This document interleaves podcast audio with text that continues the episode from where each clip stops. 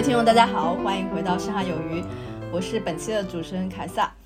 嗯，今天这一期比较特殊，就是一个是我们延迟了一周录，另外就是我们的翔哥同学已经阳性了，所以他没有办法参加。这是我们第一期四个人录的节目，那我们就开始今天的收益回顾环节吧。老干部赚最多的先来，我那个十一月赚百分之十五点九左右，年内亏百分之二十一点三左右。你这十五点九也太可怕了！你们波动有点小，我感觉。不过没事，等会儿。更可怕的是，老干部十二月应该会赚更多。下个月会不会直接回正啊？不一定，不一定。上一期也讲了，我看好 A 股和港股，但是我的外币已经爆仓爆的差不多了，所以我只能用人民币来加仓了一点 A 股。反正就是跟着大盘跟着混，然后做的也一般吧。尤其是 A 股的风格嘛，因为这个疫情防控政策放开的预期。再加上对地产的一些刺激政策，所以整个风格就转到金融和消费那边去了。上证五零指数是最受益的，但我的上证五零也比较少，而且中间加过仓也没拿住，反正有点踏空，也是挺难受的。我想问一下，你这个少涨百分之十五还难受？你这个少究竟是多少？我现在目瞪口呆。港股不是百分之一个月百分之十五？我看你的收益，我很难受。我们都很难受。对，刚刚那个问题是你这个比较少是一个什么样的定义呢？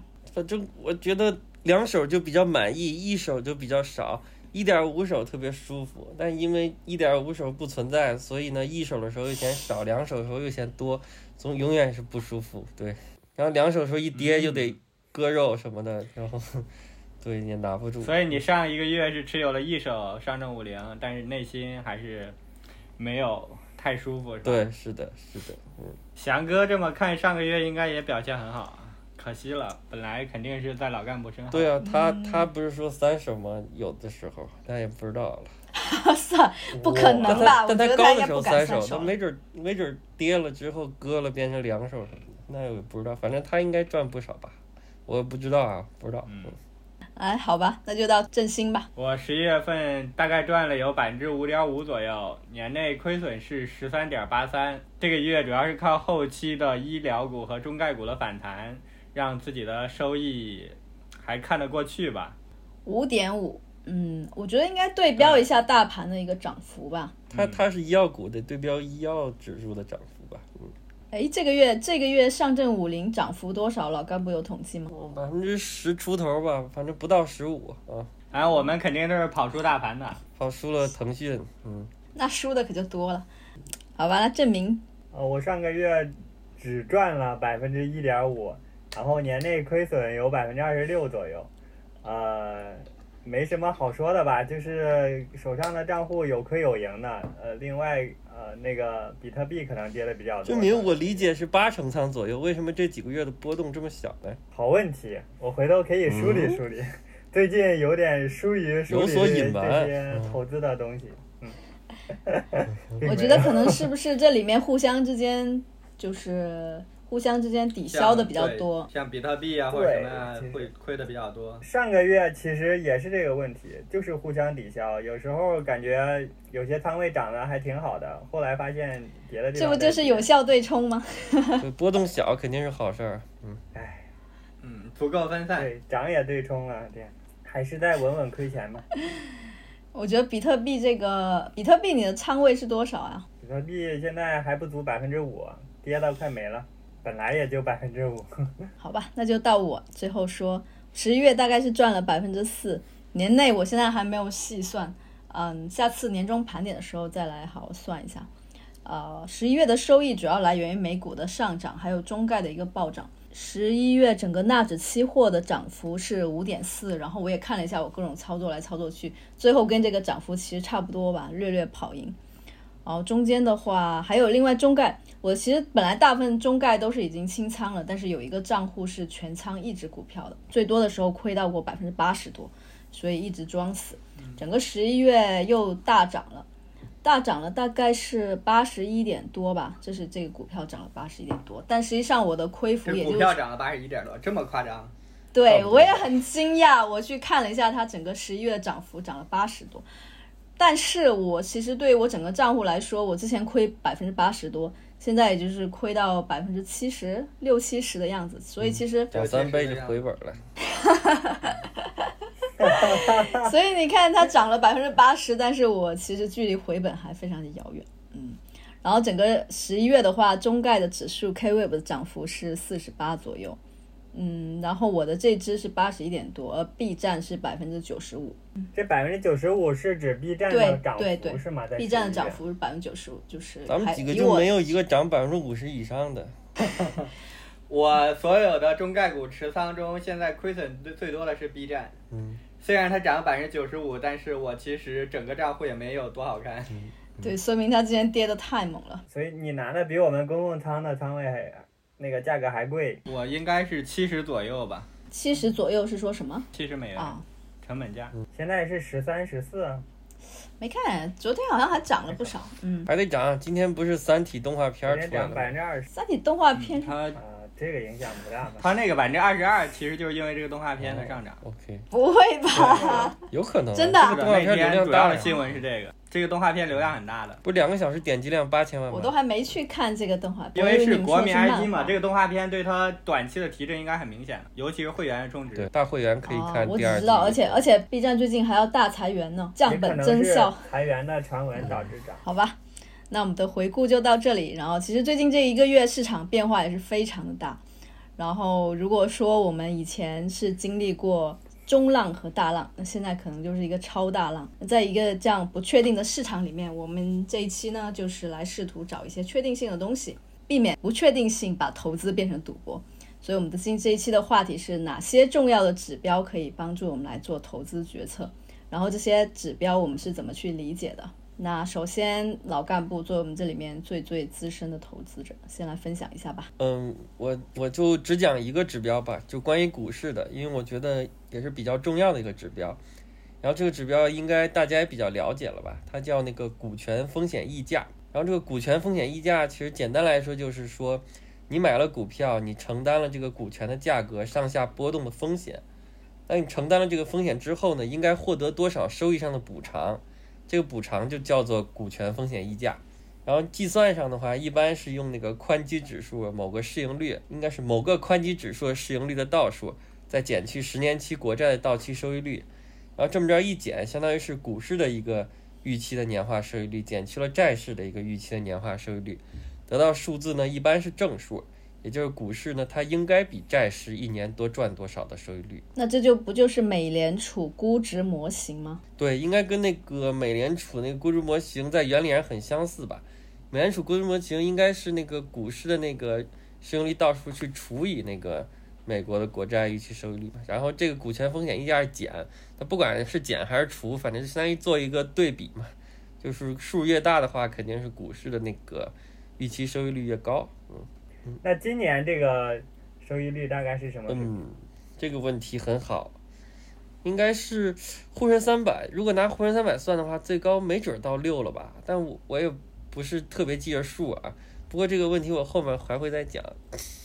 哎，这个这个问题 等等，就是它出来这个数字，并不是应该去比它的绝对数字，应该是去比它历史的一些百分位的，对吧？对，我觉得这个东西股权风险溢价，它好处就是不管是比绝对数字还是比百分位都有价值。比如说比绝对数字的话，因为它从原理上讲，它就是股市应该比债市多赚多少钱，这是它绝对数字的一个意义。然后呢，比那个相对数字，那就是历史上就是股市的性价比最高是多少，最低是多少，也也比较有参考价值。所以我觉得这个这个指标或者说数据，我觉得还是挺有用的。嗯。所以这个数据在十月份的时候，是不是可能还是负的？呃，那个对于我国来说是正的，就是越正的话，那个股市风性价比越高嘛。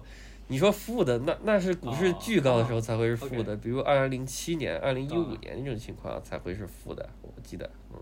如果哦，拿就是沪深300股价哦，因为对是倒股价特别高的时候才会有负的情况出现。嗯对这个因为一般来说，国债是比如三四个点，就是它的收益率。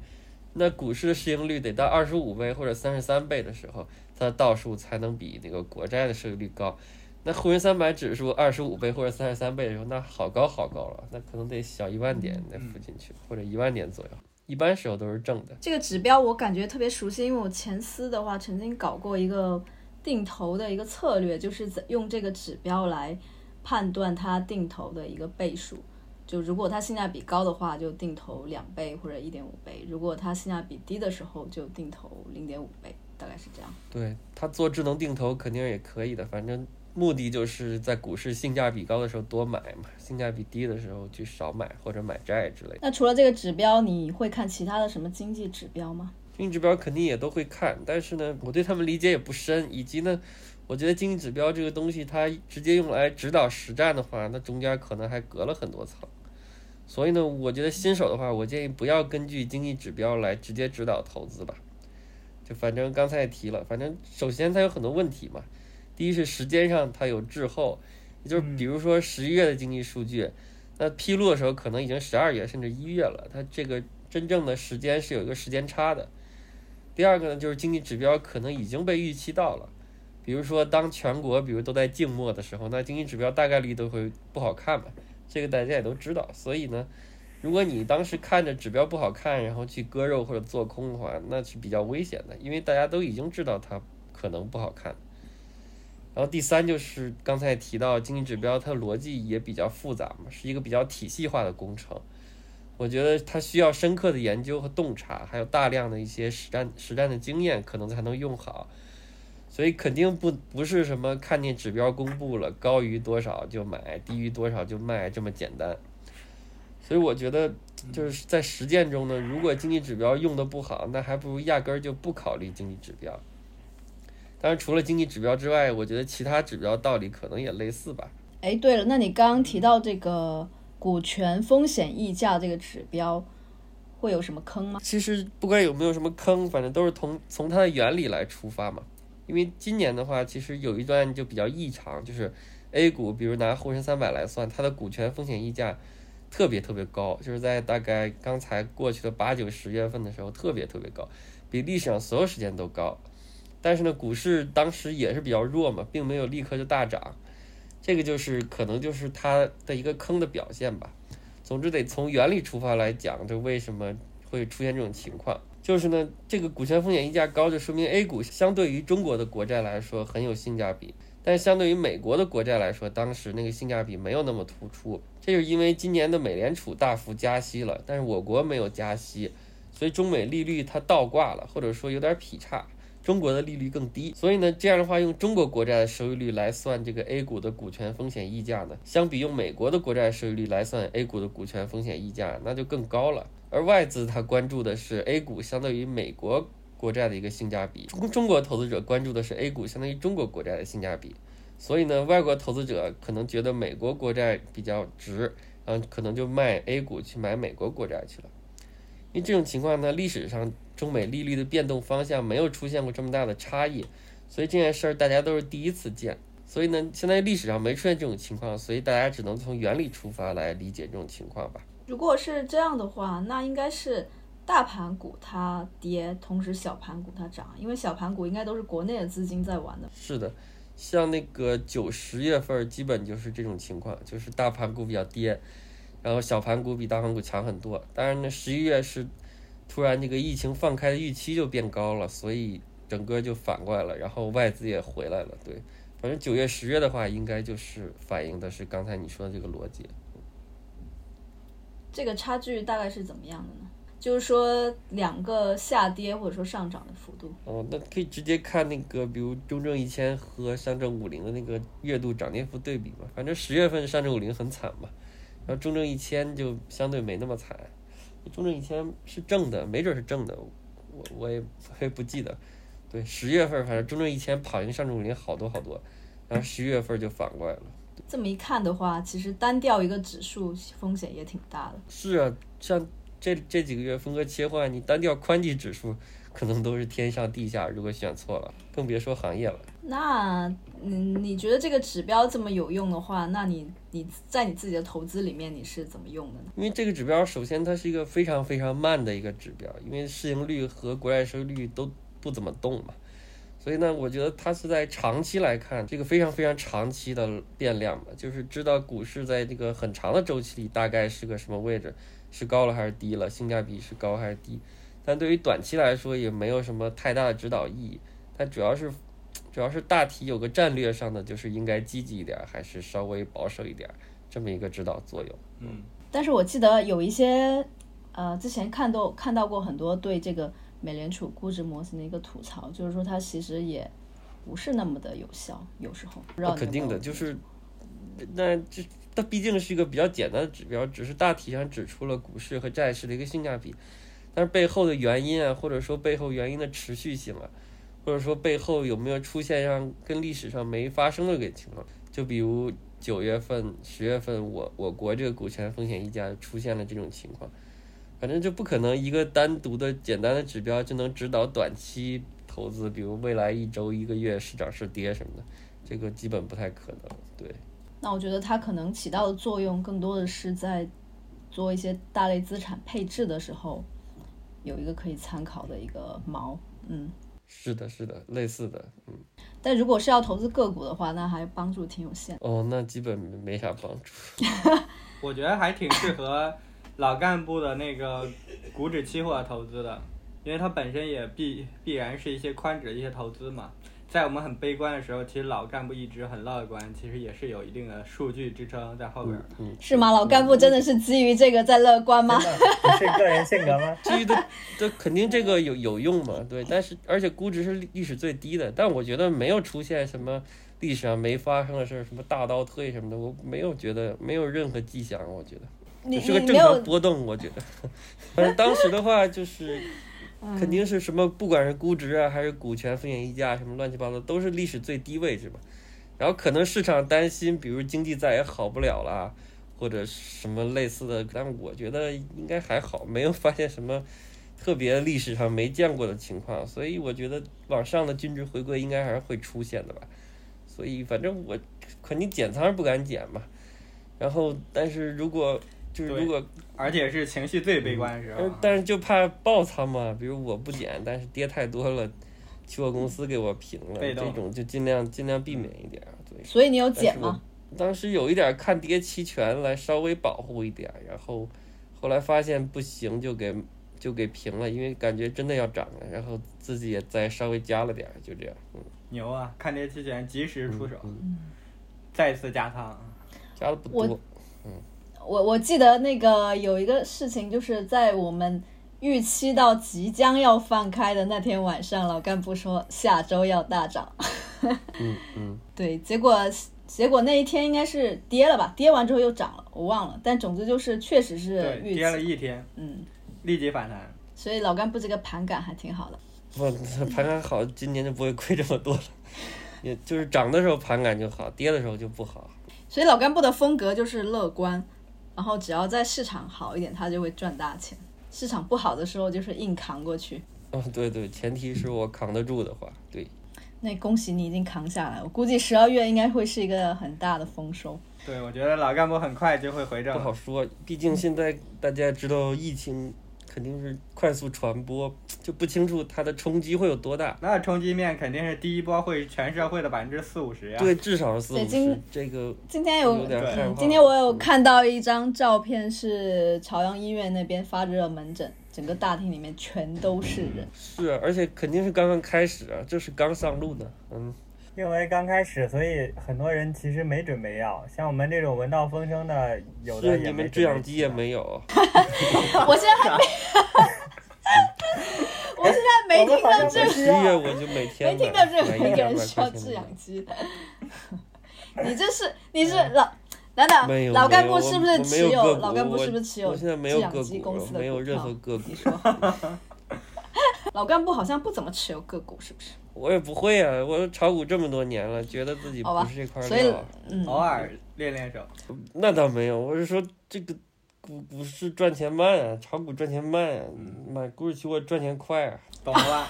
懂了吧？主要是我们没钱，上不了那么大仓位。好吧，这个通过期货赚大钱，老干部这里提供了他赚大钱的一个思路，大家看看就量力而行吧。对，我操，亏成狗了，大家量力而且确实是有破产的风险。嗯，这个风险还是很大的。投资需谨慎啊。我们这持有个股都感觉自己会破产。个股没杠杆又怕啥？个股不加杠杆还行还行。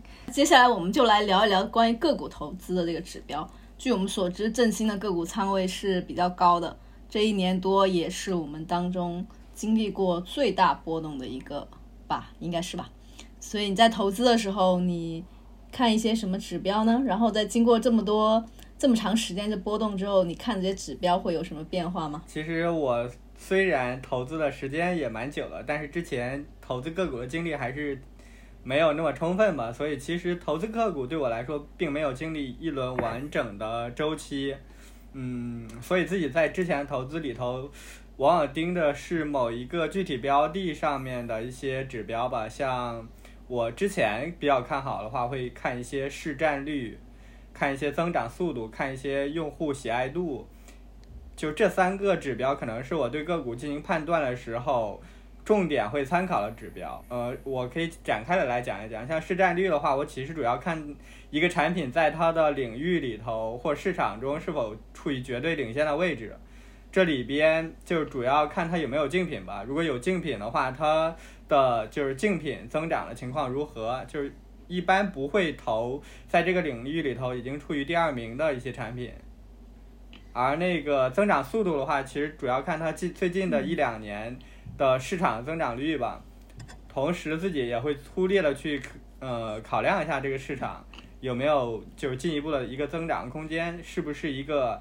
持续处于一个上升期的一个市场，而用户喜爱度的话，呃，其实主要还是看就是有没有一些核心的拥趸去出现吧，有没有一些特别喜欢它的一些粉丝。如果大家对于这个品牌特别喜爱的话，一定一定程度上会上升到一些精神或者价值认同。这个时候其实它很难被其他的竞争者给超越的。所以自己之前的很多股票投资的话，主要参考的是这几个指标。嗯，都算是比较主观上面的指标吧。如果是发现其中有个两个点都会觉得表现特别好的话，自己可能就会下注了。嗯，而且还是有挺有意思一个点是自己重注过的企业，大部分市盈率都是亏损的，基本上都是不太赚钱的公司。所以你，能不能举一些例子？你刚刚说的这些市占率增长。增长速度还有这个用户用户喜爱度，你根据这些指标，你都投了哪些公司啊？像之前投资的 B 站呀，它就是增长速度和用户喜爱度，我觉得就表现特别好，并且它在一定的就是理解范围里头，它是没有竞争对手的。然后像之前投资 C，其实也是相同的一些逻辑吧，它的增长速度和市占率都很快。呃，它虽然有竞品，但是它竞品明显比它的增长速度要慢得多。然后像之前投资一些就是美股那边的一些企业，也基本上是这样一个逻辑吧。不管是特斯拉也好呀，还是投资的那个外卖的企业到大使也好呀，还是投资另外一些就是包括我在很早期投过核酸试剂的公司，就是因为那个时候核酸试剂其实只有他一家公司能做，在就是刚刚开始那个疫情的时候吧。所以基本上都会去看这几点，然后去做一个很主观的一个判断。那比如 B 站，其实这这三点好像增长速度出了点问题，然后市占率和用户喜好度应该还没有出出现什么问题。嗯，是，所以在我心目中没有去大幅的减仓的原因是我没有判断它出太多太多的问题吧？难道不是因为亏多了吗？亏特别多也是，我觉得其中主要是因为亏了百分之九十以上动不了。呃，也是一个原因吧，但是自己其实是在它大幅下跌的时候，在中间进行了加仓。当时加仓其实主要就是因为还是觉得它的用户喜爱度，呃，它的粉丝基础以及它的那个就是市占率都还是挺可观的。并且其实从增长速度来说，它的月活也是还是在持续向上的，只是它确实暂时没有办法盈利，这一点比较致命。在一个就是现在这个市场氛围里头，这一波就是 B 站的反弹也主要是因为它其实盈利水平的一些改善嘛。但是还还有百分之五千的上涨空间。现在加是不是有点晚了？它都 不要轻易被带跑，反弹了百分之九十五。你的仓位已经很重了，赶紧涨完把它卖了吧。对。呃，这个其实是我之前的一些判断标准吧。但是我觉得这一套判断标准肯明显还是有缺陷的吧，它只是能帮助我挑选出来一些标的，但是其实没有办法去判断它的价格，价格够高其实是我之前的判断中出问题的一个原因。然后另外一个的话，其实这个这一套判断标准中还有一个问题是个股的阿尔法在宏观的贝塔面前其实还是挺脆弱的。嗯，因为在投资过程中能够理清自己投资的。主要矛盾和主要指标，我觉得是最重要的，就是也其实比较简单吧，呃，大部分人应该也都能理解，宏观因素应该是大于行业的周期，然后大于个股的指标的。在我就是没有就是经历周期之前，我看的大多数是个股的指标，然后最多看到了一些行业的一些简单的一些周期，但是并没有很客观的去判断嘛，相对比较主观的去。看待这个这些周期了，然后从宏观的角度来说，自己看的就更少了。过去一年甚至一年多的时间，我觉得都是在就是被市场教育一个过程吧。在国内疫情也好呀，还是美股的加息以及中美的对抗呀，包括那个欧洲的地缘冲突，这些其实都是特别大的一些宏观因素的影响。这些宏观因素导致的就是市场上的一些。改变使我的整个的那个持股的那个表现都表表现特别差吧，感觉就是重压之下安有完卵。尤其是国内的投资吧，不管自己投资了是那个疫情的受益方面的一些医疗，还是说投资的是一些中概，但是，呃，疫情持续下去之后，就是持续到第三年，尤其今年，就根本没有什么疫情受益股的存在了。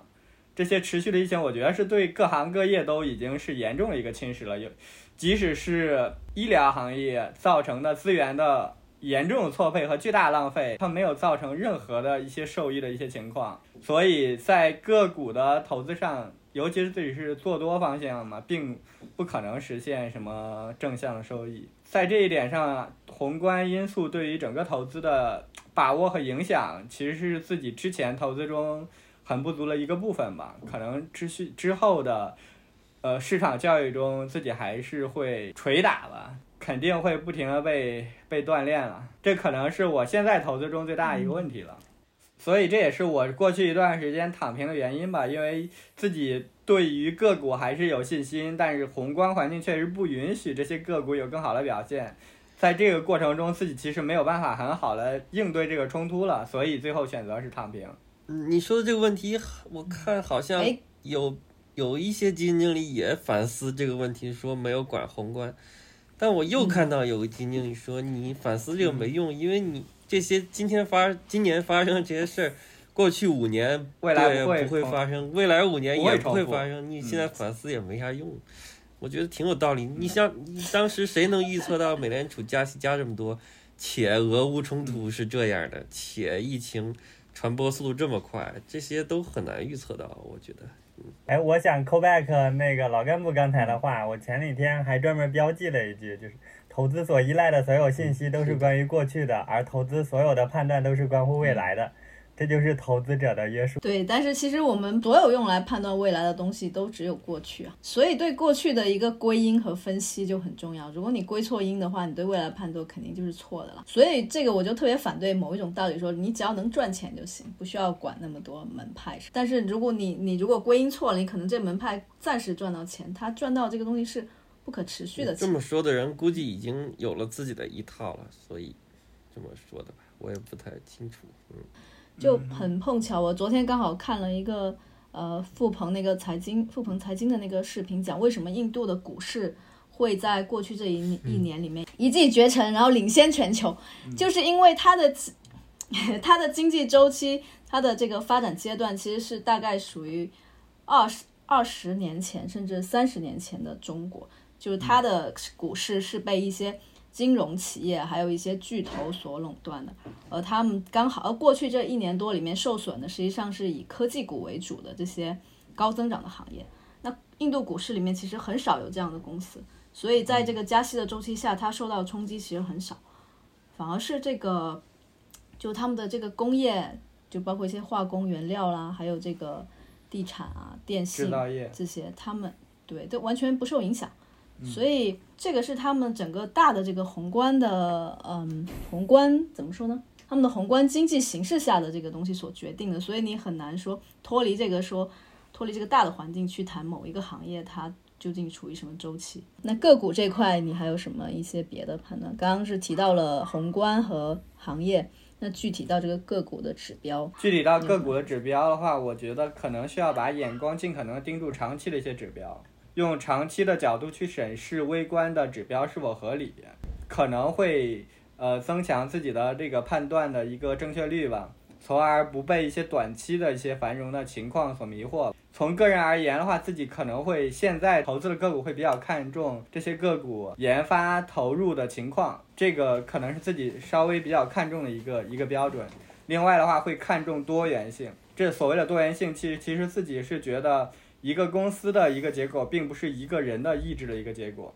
所以这个公司里头有没有更多的包容性、多元性的呃展现力，我觉得对于这个公司的判断来说会更重要一些。可以举个例子吗？我感觉有点不是特别明白。例如，例如就是有家公司，它可能会以老板的名字来命名它的公司的品牌，或者说某个就是老板他在全球都享有很很强的知名性或者话语权。理想，对，但是这种这种从从公司的最起步阶段来说，可能是有利的，但越往后，我觉得它对于整个公司的制约性也会特别大，是一把双刃剑嘛。所以，如果从就是公司的良性发展的角度来说，我会选择一个公司里头有好几个可以互相支撑的合伙人的一些团队，我觉得这样的团队可能会更稳定。有知有行，然后这样的这样的那个呃公司，虽然它没有造出来一个很有很有名的明星，但是它内部的决策可能会表现的更稳定一些吧。嗯，比如说 Netflix，还有什么嗯，微软。其实微软是蛮典型的，都很依赖于，我觉得像 Netflix 很依赖于它创始人的那个呃那个可以说是他的魄力和他的这个个人风格。我我觉得就是你只是看到他创始人一个人的发发音吧，但是其实它的内部的机制允许了它的多元性。像 Netflix，它其实是要求每个员工能够独当一面，然后支撑起就是你所负责的项目吧。这点还是挺关键的，而不是一言堂一个状态。所以你其实现在会更看重企业文化，可以这么说吗？对，可以这么说吧。虽然没有办法标准化，但是很重要的一个因素。对，组织叫组企，业文化，有一种东西叫组织能力，这算不算是？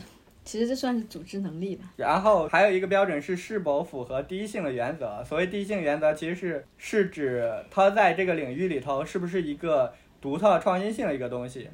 就很多人就是可能都是你的模仿者吧，而你创造这个东西或者坚持这个东西，会影响更多人对它的一个心智的一个认可程度。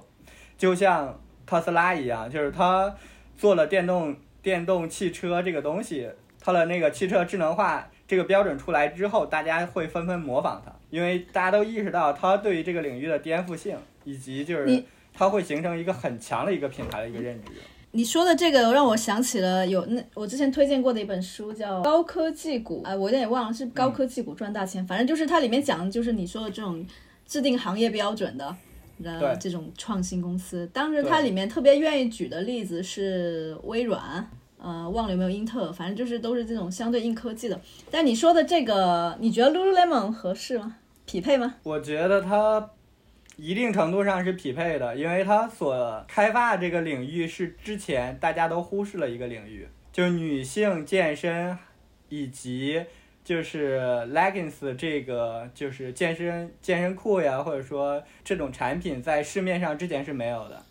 然后之前大家的产品往往是针对如何提升运动的竞争性，然后提升这些，然后 Lululemon 它看重的是如何提升了运动的舒适程度吧，它更提倡一些向内看一些东西，并且它的那些产品技术其实至今国内不管是国内还是说呃耐克呀或者其他一些产品也提供了有，但是从市场口碑来看，就是远远不如他家提供的产品，还是有很强的。就是技术在里边的，就是它里边的所用的材质以及它的那个纺织技术，在我了解范围里头，还是相对来说投入的资源还是挺多的。那你买了它股票了吗？我没有买它的股票，为什么呢？自己还算是对它刚了解吧，并且我最近没有去增持美股，因为呃，我觉得美股可能暂时还是处于一个动荡阶段。虽然它的加息可能会放缓，但是相对来说，我不太确定美股市场是不是处还处于一个就是反弹或者或者说一个上升的一个阶段。我觉得可能未来一年或者两年，它因为通胀或者其他一些情况都会有所影响吧。那你挺悲观的，嗯。我们今天其实讨论是一些比较具体的指标，但是你说的这些其实它都不是指标啊，不是数据指标。对，就是一些指标的话，它应该是你有一个数字，然后你看到它的时候，你就能它就释放出某种信号，你就可以去决做一些决策。但是这个好像都是一些算一些依据吧，嗯。但是你其实如果去做下判断的话，你也可以去跟他们打分。你如果有三个就是互相的竞品。每一个竞品，你可以去按照这些指标给它打分，最后你会得到自己的一个判断标准来判断你要投 A 企业还是 B 企业。所以你是自创指标了是吗？这也不叫自创指标吧，就是我觉得每个人投资都会有一些主观的一些判断的衡量标准吧。这些衡量标准是自己对公司的喜爱程度。对这些这些东西都是自己会。最终下手的主要原因，像郑民买 Netflix，也不一定是看中 Netflix 一定能赚到太多钱，而是说自己特别喜欢这家公司，因为自己可能很多时间都在上面。大跌了，价格主要是跌了，价格也比较好。对，那那个时候确实跌了比较夸张，而在跌了那么多，大家觉得它不可能实现一个赚钱的时候，还能够去投资。其实是说明他有另外一些主观的标准来判断，他要坚持。但是我我觉得这里面还是会有一些指标的，只不过你没有去，呃，就比如说用 Netflix，它有它的用户，它的付费用户数，然后它的付费用用户数的一个增长增长率，这些都是一些可以认为是指标的东西啊。还有包括每个人平均的付费，这是它现在涨了很好的后置了一些指标，但是其实。我们上次或者说证明上次操盘那个 Netflix 投资的时候，王正是他公布他的付费用户增长特别差，可能是一个负数表现的一个时间段，所以那个时候它市场整个一天可能跌了有百分之三四十的一个状态，所以我觉得就是。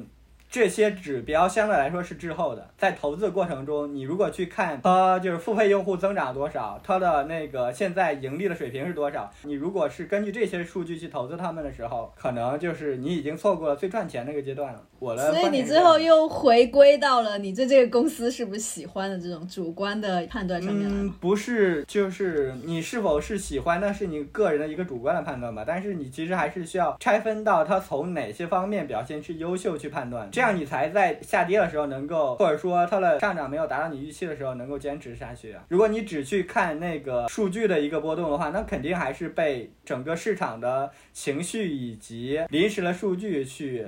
带动着去跟风的去做一些的操作，我觉得可能这种情况发生的概率会更高一些。因为我投资的很可能很多都是一些价值股，所以会有这样一些乱七八糟的一些数据指标去做一些很主观的判断。如果大家投资是相对来说比较成熟的市场的话，我觉得可能会更好判断一些。价值股那不就是你说成长股吧？你是不是说对成长股说反？我我可能说反。嗯，刚刚振兴给了我们一个特别全面的自上而下的一个股票投资的一些技巧和思路吧，希望对大家有帮助。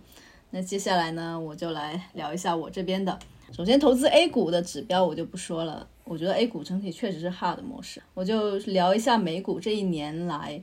我觉得还比较有效的两个指标，就很神奇的是，这些指标它的在股市里面的有效性，嗯，在这两个市场上很不一样，在美股和 A 股的有效性是截然不同的。那第一个指标就是 CPI，也就是消费者物价指数。年初的时候，我们都预期美股会有一个一大波的回调，主要原因之一吧，就是通胀确实很明显，然后美联储的这个加息节奏跟 CPI 又基本上是直接相关的。CPI 公布时间呢，又全市场皆知，所以每次 CPI 超出预期的话，指数都毫无疑问的会暴跌，然后只要低于预期，又毫无疑问会大涨。这个规律，我觉得至少在我追踪的这一年里面都还成立。然后我大概从六月份开始做空纳指期货，所以每个月都会有机会来感受一下。一个月一次，这就是你的盘感神器。一个月赚一大波，也没有。其实，其实你要预期对才行，不对，你要跟那个跟大众的预期有一些差异才行。这还还是有一些运气的因素吧。只不过就是，我先举个例子吧。就九月份的时候，美国的 CPI 同比上涨是八点二，就是高于预期的八点一。数据公布之后，这个指数立马就跳水了。然后当时的市场情绪，其实大家的期待是在期待反转的，所以整体情绪是偏乐观。也就是说，在偏乐观的情绪下，这个东西是比实际的还要悲观，所以我觉得跌幅会比较大。所以它跌了一点，可能是一个点一两个点，然后我又追进去卖空了，最后它的跌幅果然是到了五点六六，所以。我觉得后面就是类似的剧本吧，所以我就发现这个指标，嗯，投资美股的指数可以看这个指标，在这个在当下的阶段吧，嗯，然后当然我也不敢说它以后会一直这样子，毕竟这里面嗯参加各方还是在持续的博弈中的，但投资里也不可能有一个万能指标，你看了一定能赚钱，但我觉得有一个这样清晰简单的指标，不得不说还是一个。投资美美股投资者的一个幸运，嗯，然后另一个指标就是这个非农就业人数，也是每个月公布一次，时间是每个月第一周的周五。那这个数据越高，就代表就业增长越强劲；那如果越低的话呢，那就是就业增长疲弱了。如果是说，那那其实它的影响到股市，当然就是通过它它的那个美联储对于这个指数的。一些货币政策，呃，来产生这个跟股市和其他资产价格的一个联动。通常，如果就业强劲的话，那大宗商品的价格也会上涨。大宗商品，大家知道，国内的大宗商品价格其实应该相对来说是跟着国际走的，所以它也会影响到国内的这个大宗商品的价格。那这一年，总之，如果它这个非农就业人数比较乐观，或者说超出预期的话，大宗商品价格上涨，然后同时，那在就业也比较好，也说明就是经济可能有点过热。那在这一年美联储要一直通胀的背景下，就意味着加息是还有空间的，所以股市就会下跌。所以就是它就业越好，啊，股市就会越差。这点其实昨天晚上就发生了嘛。昨天的非农是超出预期的，然后股市就是一开始跌，后来反弹之后，然后早上起来还是跌，所以就是在跌到它比较悲观的那一点上。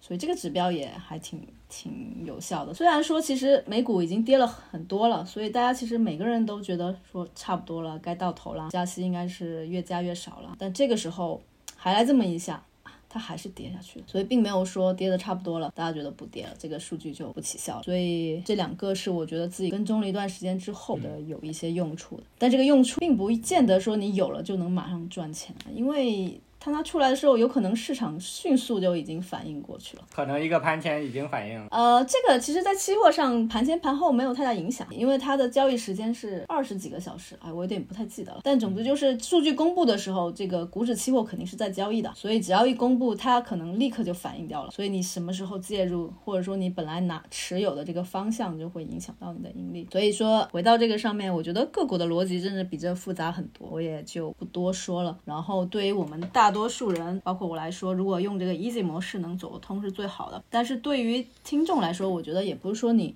嗯，用上这两个数据，然后马上就能怎么样。最好是说用少量的钱去跟踪，然后建立一个手感。这个东西特别玄，我觉得我现在说什么玄学，但我觉得它也不是玄学，就是你。你跟踪了一段时间，它好像在你心里就有一个模型在里面。虽然你不能精确的说去计算，但是这个东西它好像就是形成了某种记忆。哎，那你有用，比如说 Excel 统计一下这几个指标当时股票涨跌的相关性吗？这个不用啊，它百分之百起效啊，就是除非有一，只是准不准的问题。我印象中，嗯，至少在我从六月到现在来就没有没有不准的。其实它有有有，只是幅度的问题，就是可能有一次，比如说超出预期了。理应下跌了，那有的可能是一下子跌五六个点的，有的可能是跌一两个点，还有可能就是跌一两个点之后又反弹回来，回来一些吧。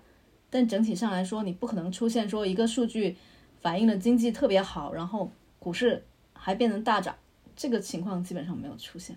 你除了以上两个看好的指标以外，你还有什么想具体聊聊的指标吗？嗯，我比较想要吐槽就是这个 P/E 和市盈率，就是我。不止一次的听到有人说什么特斯拉市盈率一千倍还是两千倍，大概是两三年前吧，有人这么说，这两千倍了，已经贵的不行了。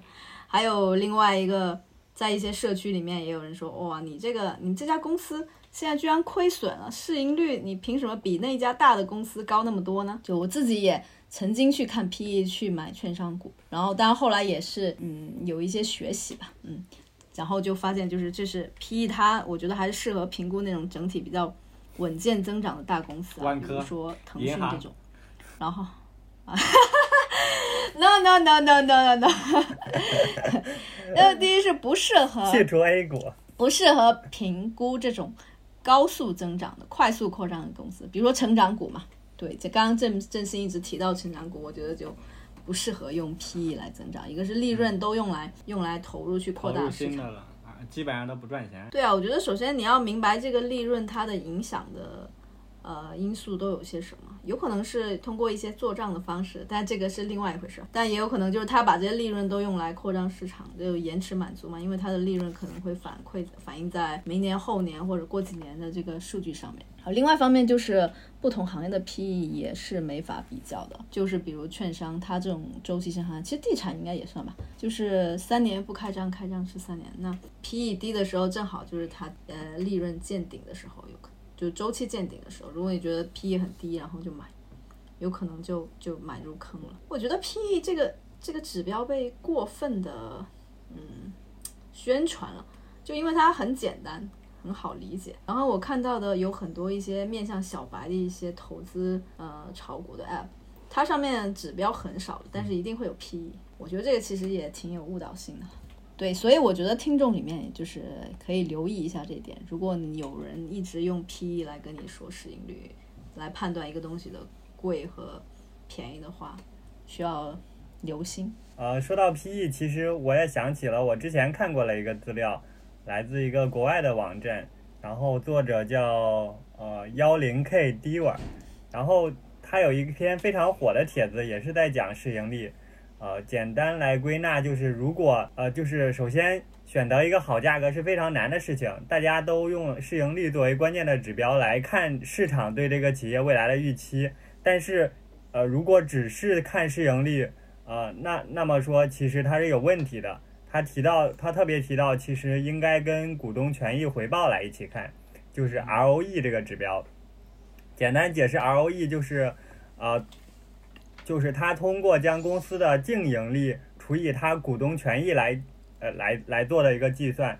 股东的权益回报越高，说明公司，呃，说明公司能够有效的管理资本，能够获得更高的收益。举一个例子，就是。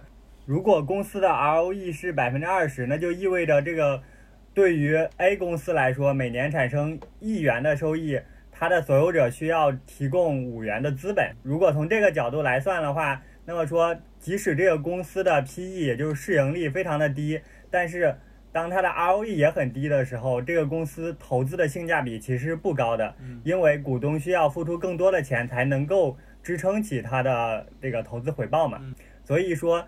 呃，看一家公司，呃，你想要选一个很好的价格，其实是件很难的事情，需要呃对这家公司的许多的数据，并且对这些数据的关联性做分析，然后才能得出结论，呃，而不是只拿一个指标或者说一两个数据就能得出结论的。就是刚才如果只拿 PE 和 ROE，其实也不能够完全的判断这个公司它是否是一个好的价格。关于这个 ROE 的话，然后我也听就是有的地方说，就是一方面那 ROE 肯定越高越好，另一方面关于这个 ROE 它的变化率也挺重要的。就是说，如果 ROE 未来是提升的，那么很可能股价会表现的好一些。就是那如果 ROE 虽然很高，但未来可能下降的话，对，因为它在节省它的成本，可能它那个变化、嗯、它的变动可能也很重要。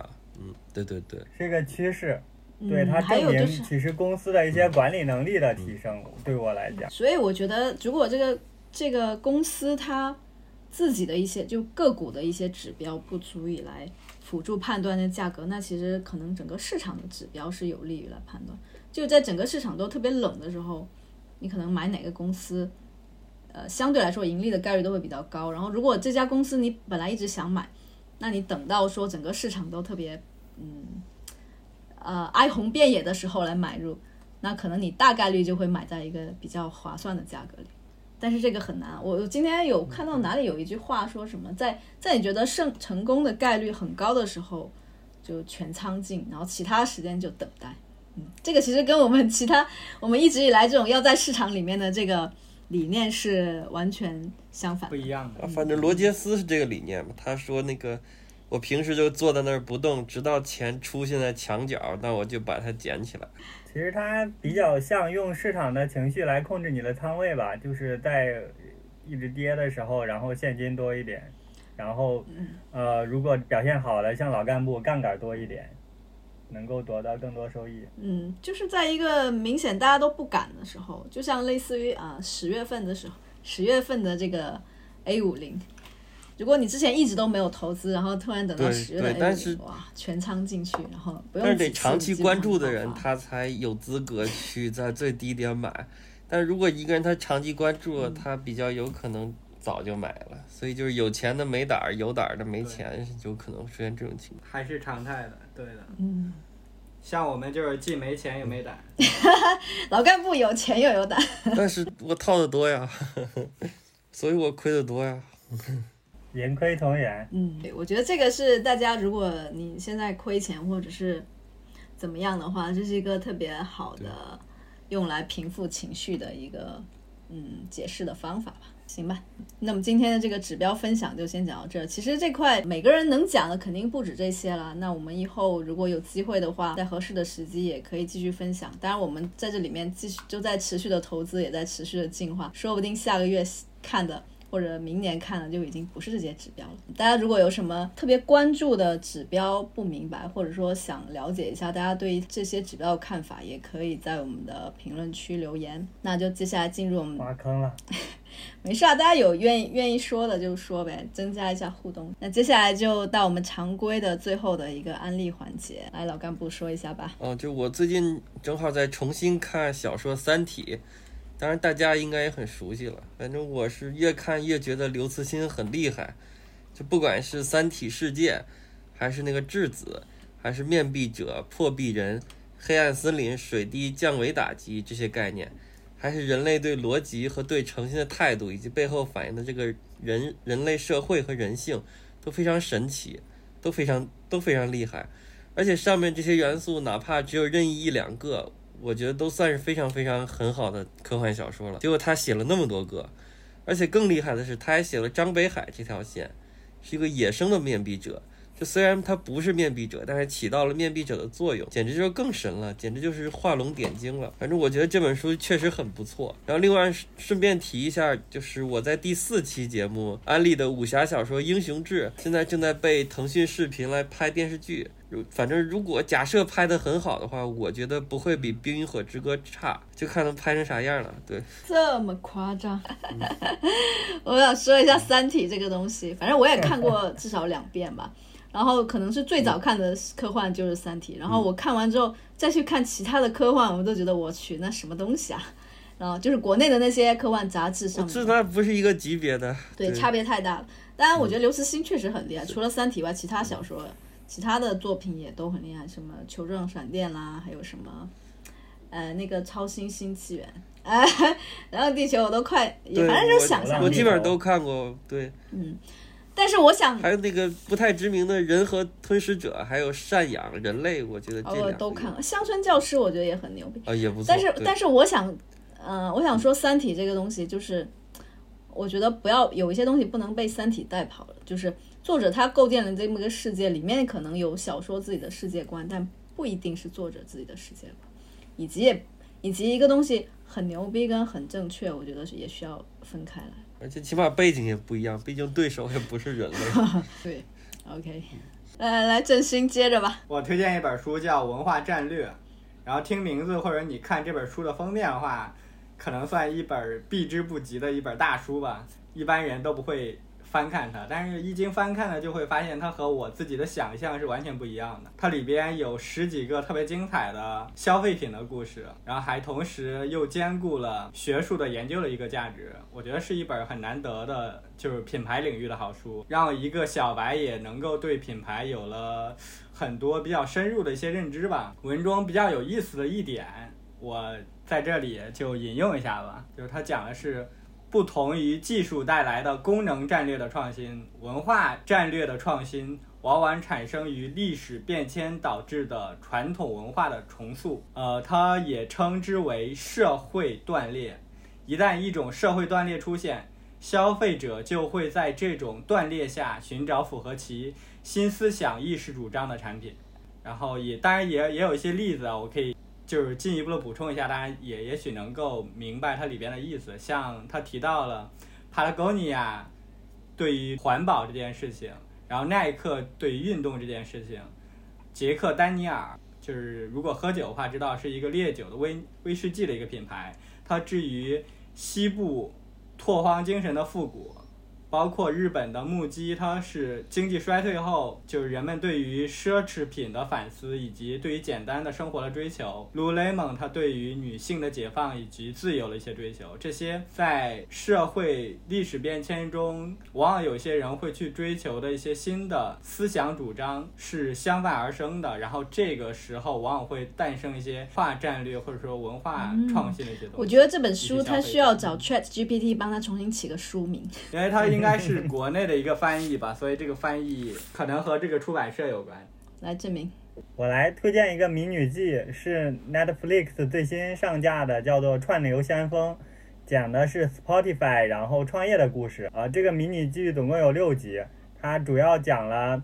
呃，Spotify 在一个在零九年开始，在一个盗版横行、音乐版权巨头，然后互相抵抗的一个年代里，呃，有一些技术达人如何创造了一家科技公司。这个剧总共有六集，它是从创业者、合作伙伴、音乐人等不同的角度来讲述了 Spotify 的这个过程。故事发生在瑞典，然后当时比较流行的是海盗湾，大家应该都听说过。嗯然后，呃，因为海盗湾的盗版导致了版权方面临了巨大的压力，这时候就给了 Spotify 一个发展空间，然后他们研发了一个世上就是首款的流媒体播放器。因为当时我们可能有印象，还是像国内比较流行的是百度百度的 MP3，、嗯对吧？然后天天动听，当时的年代，其实大家都是先去一个网站把音乐下下来，然后在本地用自己的播放器播放。